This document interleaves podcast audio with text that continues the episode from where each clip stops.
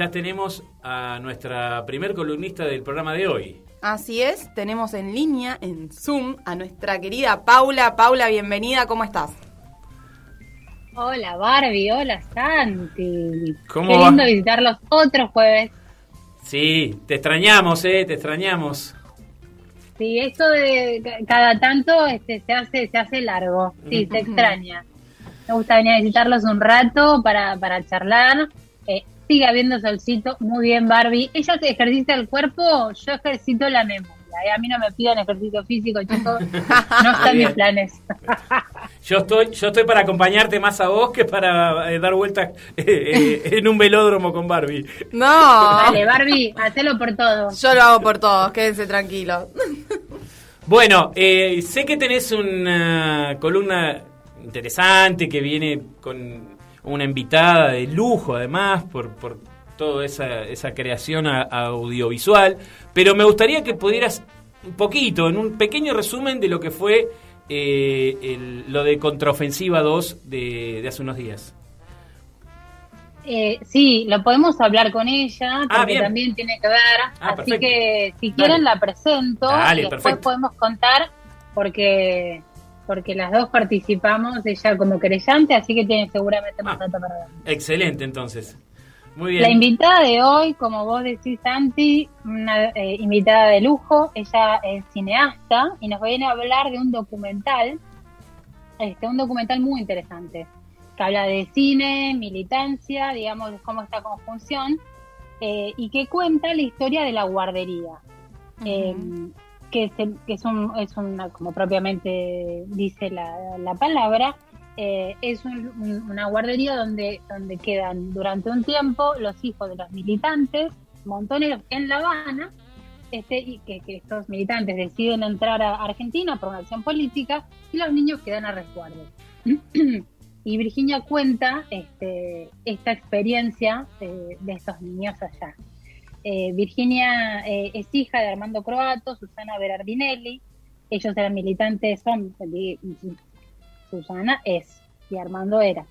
Eh, militantes peronistas, montoneros, en el 79, cuando asesinan a su papá, Virginia con su hermano y su mamá, después de un largo raid, terminan en, en- en La Habana y Virginia atraviesa esta experiencia de la guardería con la cual es un documental bellísimo y que bueno, hoy viene a, a- a contarnos un poco. Hola Vir, ¿cómo estás? Hola, ¿cómo están? ¿Cómo están? Buenas tardes, gracias por invitarme. Un poco de nervios. Estar acá del otro lado. Hola, Qué Virginia. lindo, qué lindo tenerte. Eh, y bueno, la verdad que tengo un montón de preguntas porque es un documental como para charlar, es como un disparador, eh, cómo, cómo, cómo lleva a pensar un montón de cosas. Pero primero quería que nos cuentes un poco eh, eh, a, modo personal, primero, ¿por qué quisiste contar esta historia? Siempre eh, me, me pregunto un poco por qué quise contarla, ¿no? Porque yo eh, era como una historia tan como íntima, digamos, no, no solo mía, sino de algunos chicos de, de que vivimos en la guardería, que a mí me parecía que no tenía nada de interesante para, para, digamos, el público en general, por decirlo así, ¿no? Que no era nada interesante salvo para los que habíamos vivido la experiencia, que, que cada tanto nos juntábamos y conversábamos sobre el asunto y era un punto importante en nuestra historia, es un punto importante para, para reunirnos y, pa- y en lo que tiene que ver con la construcción también familiar, personal. Así que siempre es una pregunta que no tiene todavía una respuesta única. A veces pienso que me voy a despertar algún día con un sueño, voy a verlo, como que en el sueño voy a encontrar como una especie de revelación, ¿no? Porque yo encima soy bastante como, no me gusta la idea de hacer como catarsis cinematográfica, ¿no? Así que era como un tema que me costaba. Me parece que había una, mm, un punto de, de que le interesaba mucho a los otros. Cuando alguien contaba sobre la guardería o cuando yo contaba, había un punto de interés y ahí fui dándome cuenta pensando que hay algo de las infancias que en la diferencia igual tienen lugares de similitudes, ¿no? Entonces, ese, ese punto de los lugares de similitudes y los lugares de distancia, de diferencia, me parecía que era interesante contarlo, digamos, ¿no? Claro. ¿Te llevó mucho tiempo construir este documental? Sí, Pau, me llevó mucho, yo digo que, que me llevó como 20 años. Quizás no tanto, pero me llevó mucho, porque primero que, que quizás tuvimos, tuve esa idea, también una vez yo volvía del Tigre con Coco Blaustein y Coco me dijo también, bueno, tenés que hacer algo con esa película, tenés que hacer algo, tenés que hacer algo con esa historia, ¿no? Pero Coco era muy, eh, era una persona que siempre tenía como fomentaba que hiciéramos películas. Entonces no era la primera vez que lo decía y, mm, y yo creo que desde que me lo dijo él hasta que pensé que era posible pasaron varios años y, me, sí, fue costoso para mí poder eh, como ocuparme de la historia. Eh, me parece que por un montón de cosas, porque era una historia personal, porque hablaba de la lucha armada, porque de alguna manera también habla de la guardería, aunque no, se, no profundiza en eso, la guardería tiene que ver con la contraofensiva, ¿no? Es una guardería hecha en el momento de la contraofensiva. Creo que había muchas resistencias de contar la experiencia de, como que cambió el paradigma de crianza, ¿no? Entonces la idea de contar que los militantes habían decidido dejar a sus niños para volver a la Argentina era una idea difícil de digerir, eh, pasado, digamos, el, el, el momento, ¿no? 20, 30 años después. Claro, la experiencia de guardería de alguna manera es como otra manera de maternar que, que esta manera de pensar de los compañeros, esto que contás. Sí, totalmente, así como lo decís vos, como que me parece que, que, que de alguna manera es como si fuera un, un, una manera de maternar o de, o de, crianza social que no está, que no es muy, no es hegemónica ahora, digamos, ¿no? que está un poco por lo menos invisibilizada, porque yo creo que en algunos sectores populares y sobre todo con, con a veces con las migraciones o con la, las personas que tienen que moverse de provincias para, o de países también para poder trabajar, esto sucede. Pero hay una concepción un poco más, por decirlo así, burguesa o más nuclear de familia, ¿no? Volví, como que en ese punto, eh, a pesar de los, de los progresos que hay en términos de derechos y, y demás, y de feminismo y demás, hay algún punto de volver a cierta modo de crianza más... Eh, tradicional, ¿no? La familia, la, el padre, la madre o la madre, la madre, no importa, pero una cosa nuclear, no tan en red, ¿no? No una crianza social. Claro, claro. Vir, decime, y vos eh, vivís esta experiencia, eh, ¿por qué no apareces en, digamos, se, se, narra la historia de estos niños en la guardería y por qué vos no estás? Apareces muy poquito.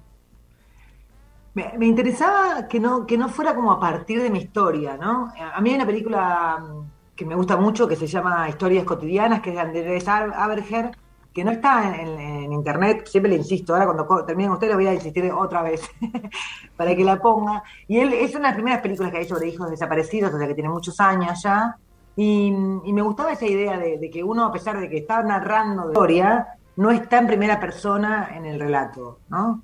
Eh, por supuesto, el corte de la película es mío, por decir así, ¿no? Hay algo ahí que, claramente tiene que ver. Me gustaba ese lazo donde son otros los que hablan y, interactúan conmigo, pero no soy yo la que lleva el relato en, en, en, primera persona. Me parecía que me parece que ahí los espectadores cuando las películas eh, hay muy buenas películas así que se llaman el giro subjetivo, pero que hay un punto donde a mí me cuesta cuestionar al director cuando está contando su historia, ¿no? En primera persona. Hay algo como de poca distancia entre el espectador y el narrador, digamos, ¿no? Y yo quería que la guardería tuviera otro tinte, ¿no? Hasta que la gente la, le pudiera no gustar con menos culpa, digamos, por decirlo así, medio a lo bruto. ¿no? Eh, me, me, interesaba que fuera una película coral, ¿no? que tuviera mucho, muchas voces para contar la guardería.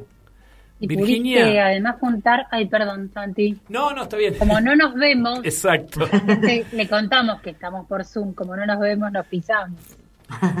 No, solo quería, escuchándote, pensaba en, en si es más complejo a, a la hora de, de, de realizar el, el, el, documental, digamos, eh, ser de directora y parte de la trama eh, eh, es más complejo o, o, facilita a la hora de, de, de, de la realización? A mí me, se me complejizó, ah. no sé si para todo el mundo, ¿no? Pero a mí se me, sí, me, me tuve como que autorizar, a, porque además como es una experiencia colectiva, la misma guardería, eh, sentía mucha responsabilidad en como expresar algo similar, cercano, qué sé yo, a otras voces, ¿no? A otras opiniones de mis coequippers, a los chicos que vivieron conmigo, mis primos en este tema, ¿no? Me parece que me fui liberando un poco de, eso en algún momento y pude decir, bueno, esta es, mi recorte de la realidad, si le hiciera Amor, o le hiciera Fernanda, o le hiciera Marito, le, harían otra película, ¿no? Pude, pero me costó, como liberarme de esa responsabilidad de sentir que no tenía que decir algo con lo que los demás acordaran, ¿no? Eh, sí. Sí, está el relato de, de, ya de adultos, digamos, de lo como fue esta experiencia de niños, en, en, tu documental y además tenés mucho, muchísimo material de archivo. Fue, fue ¿Cómo fue encontrar eso? Porque hay, hay, hay cartas, hay grabaciones, es como algo no muy íntimo. Sí, Pauli, la verdad que ese fue un punto, un punto muy importante para mí y, yo quería que la película hubiera mucho material y sin embargo hubo un momento en que sentía que no había mucho material, ¿no? Como que no estaba conforme con lo que había. Fue como un, momento...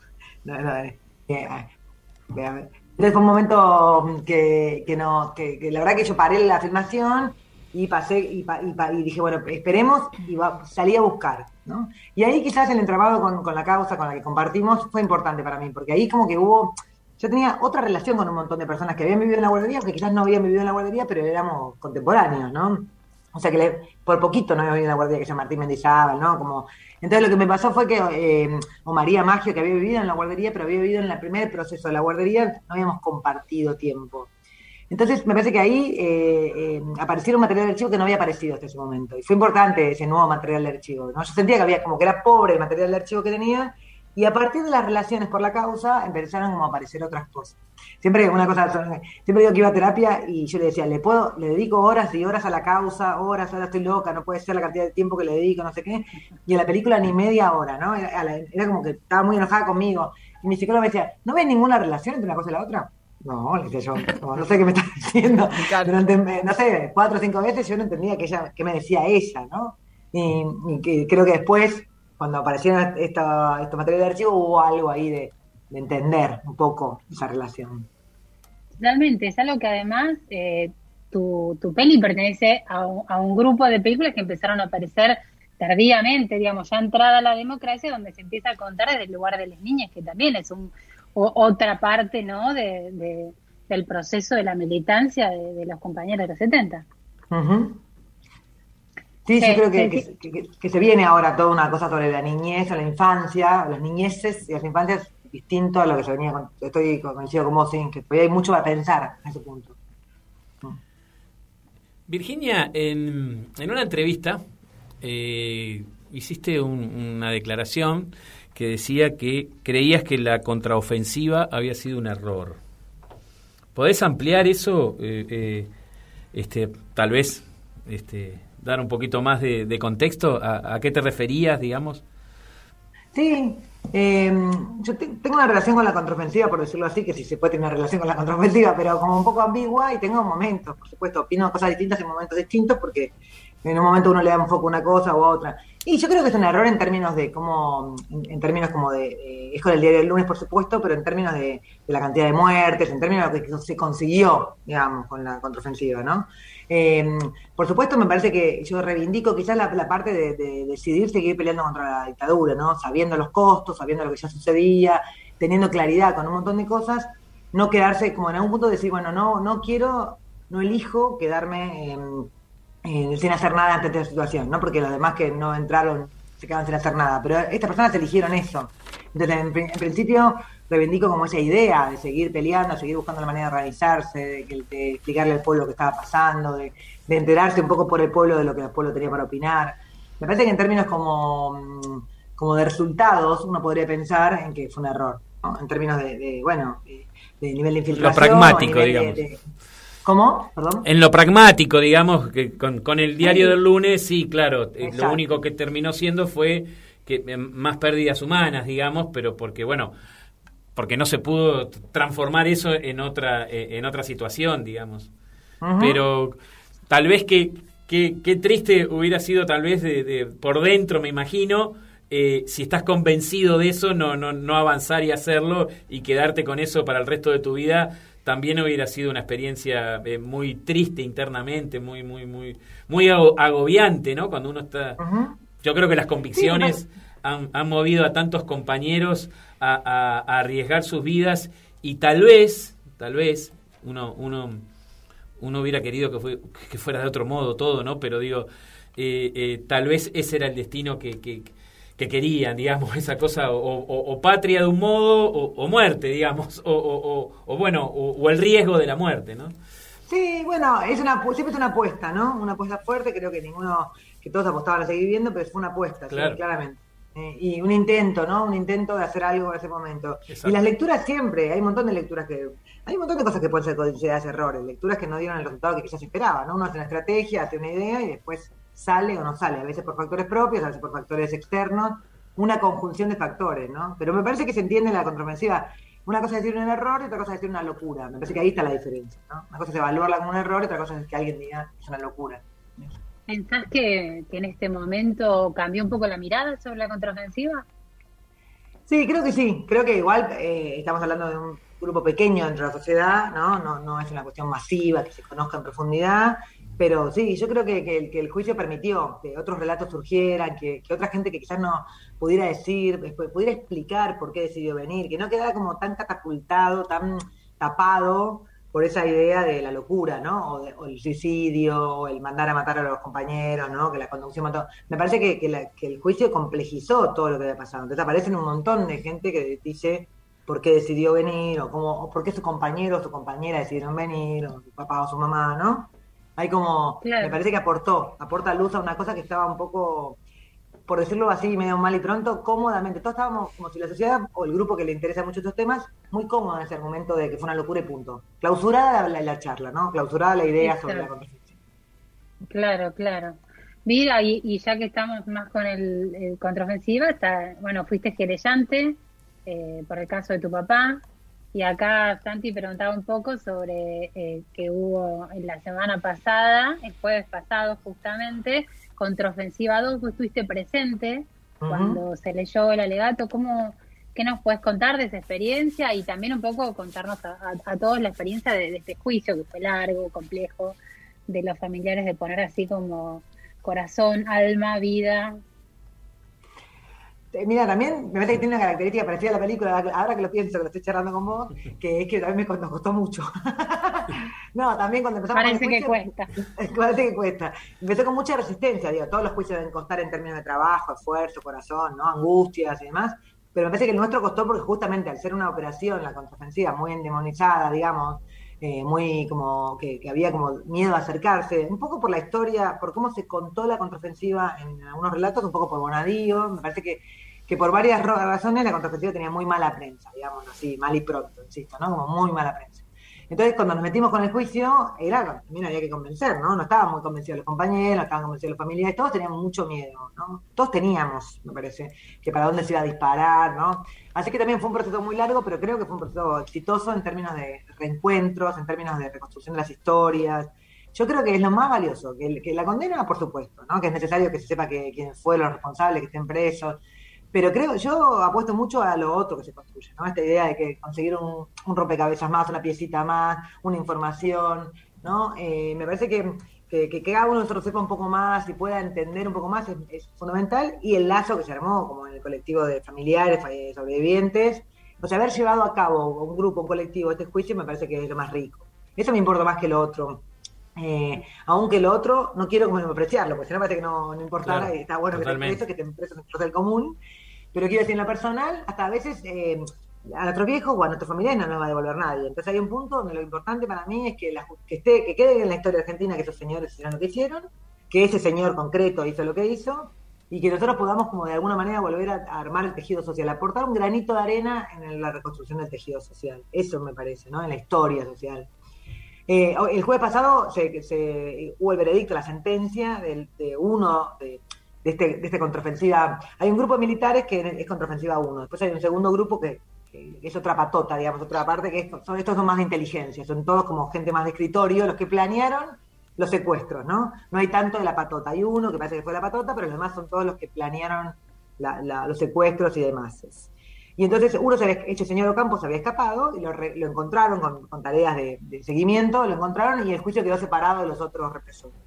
Lo que tuvo reparador el jueves pasado es que la sentencia pudimos ir más personas, nos fuimos todos porque fue un día muy particular, muy sobre la fecha, bueno, pero fuimos más personas y, estar ahí fue distinto que la otra vez, que también estuvimos ahí, pero de un modo como casi como culposo de estar en, en, en, junio de este año, ¿no? Post pandemia, ahí todos juntos, ¿no? Aunque estábamos al aire libre y todo, pero bueno, fue una situación como más tranquila, me parece que fue una situación más tranquila, que estuvo bueno, bueno, le viene a poner como un granito más a esa a la sentencia de, junio que fue muy interesante, muy importante, sobre todo muy importante. Mm. Claro, y además un poco ya con Contraofensiva 1 se, se, eh, se, entendió de alguna manera un poco la postura que tenía el tribunal con respecto a este juicio. Entonces, como mm. Contraofensiva 2 no fue una gran sorpresa. Exacto, exacto. Sí, exactamente, sí, totalmente. Pero el, el veredicto sobre cárcel común está mucho más fundamentado. Entonces, eh, eh, está armado de una manera en que quizás que es una pelea que de alguna manera este tribunal o este, esta sentencia puede abrir, ¿no? La idea de que no sea tan fácil que se puedan ir al, domicilio, ¿no? Que, no sea tan fácil resolver. Interesante eh, esto que comentás. porque Mm, también en eso se va eh, eh, mejorando, digamos, la argumentación. A veces podemos pensar que, que tanto argumentar, ¿no? Pero, pero sí, claro, jurídicamente se lo necesita. este Y que, que bueno que eso también tenga otro nivel, ¿no? Que levante el nivel como para, para generar este eh, antecedentes, ¿no? Totalmente, sí. Sí, sí. sí. no, Un tribunal muy respetuoso, la verdad que un tribunal muy trabajador y muy respetuoso tanto de nosotros como de los imputados, ¿no? Como con el debido proceso, digamos, muy respetuoso de- de- del espacio de la justicia en ese punto. Sí, sí, Bueno, es cierto. buenísimo. Bueno, Vir, eh, tu documental es maravilloso. eh, le podemos contar a la gente que lo puede ver en YouTube porque vos has decidido que, que sea para todos y todas. Eh, así que me, parece que este fin de semana largo, pues una opción. Para Exacto. quienes quieran verlo, es un documental que habla mucho desde el amor, digamos. A pesar de una situación tan compleja de todos estos niños que tienen estas infancias eh, eh, dif- difíciles, digamos, se lee el amor, el amor, el amor por la militancia, el amor por los hijos, el amor de los cuidadores de la guardería que se va relatando a lo largo del documental, eh, es emocionante y maravilloso. Eh, así que bueno, gracias, gracias por ese, ese material que nos has dejado. Y, mm, y bueno, y ahora si tenés ganas como para contar cortito antes de despedirnos, Santi, si podemos, Dale, dale. Virginia hace poquito eh, como productora estrenó una, una, peli que se llama Vicenta, ¿querés contarnos? Sí, el, eh, es una película también muy bonita, que, que pa- participé como productora, como decías vos, Pauli, que la voz de- es una, una película hecha con plastilina, pero no es stop motion, ¿no? Sino como foto fija de plastilina y cuenta la historia de una chiquita que fue abusada y que quedó embarazada del abusador y que el Estado en su momento no, no le permitió hacerse un aborto o una interrupción del embarazo cuando estaba en condiciones, o sea, tenía la tenía la, la, digamos, las legales, ¿no? Las condiciones legales para, para que se practicaran.